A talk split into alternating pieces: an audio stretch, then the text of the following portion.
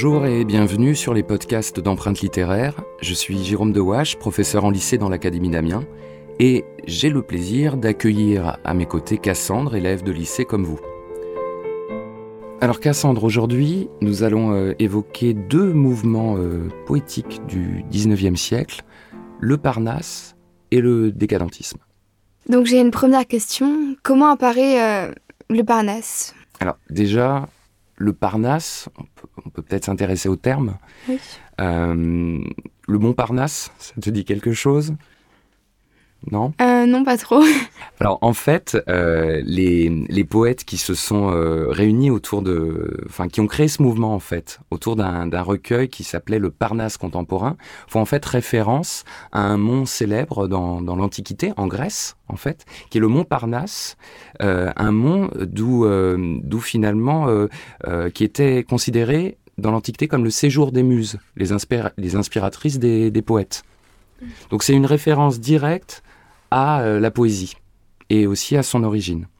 Alors, après comment le mouvement apparaît, il apparaît euh, en réaction en fait quelque part à, à l'échec euh, romantique après 1850, à l'échec de la deuxième révolution, de la deuxième république, à cet échec des idéaux et, à, et, et il va s'exprimer à travers un manifeste poétique, donc ce Parnasse, et la volonté de revenir aux sources même de, de la poésie.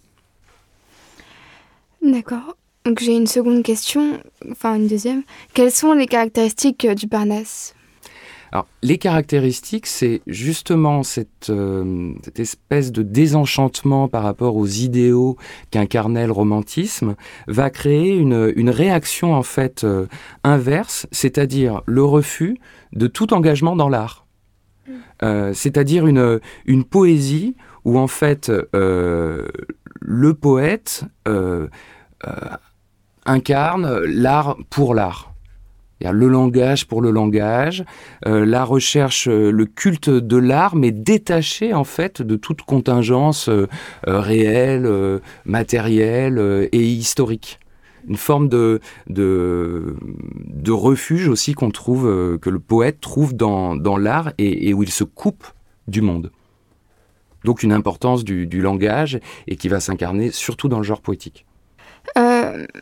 Décadentisme, ça me fait penser aussi à la décadence. Pouvez-vous m'expliquer euh, le lien? Alors et oui, effectivement, décadence. Alors ça, nous ramène euh, à cette euh, à cette époque historique. On parlait de décadence dans l'histoire. On parle de décadence de, de l'Empire romain, de la chute de l'Empire romain.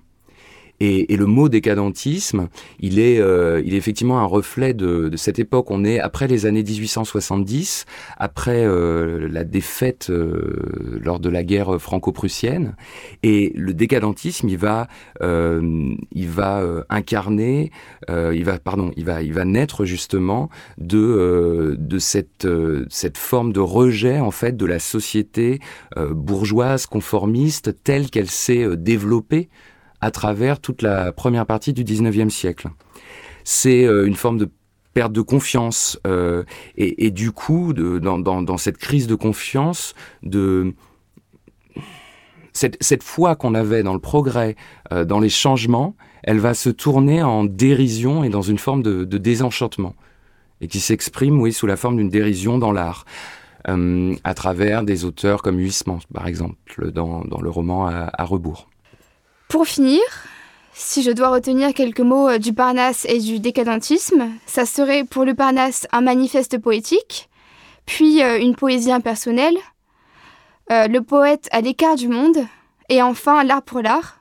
Et concernant le décadentisme, ça serait le sentiment du déclin, mais aussi le désenchantement.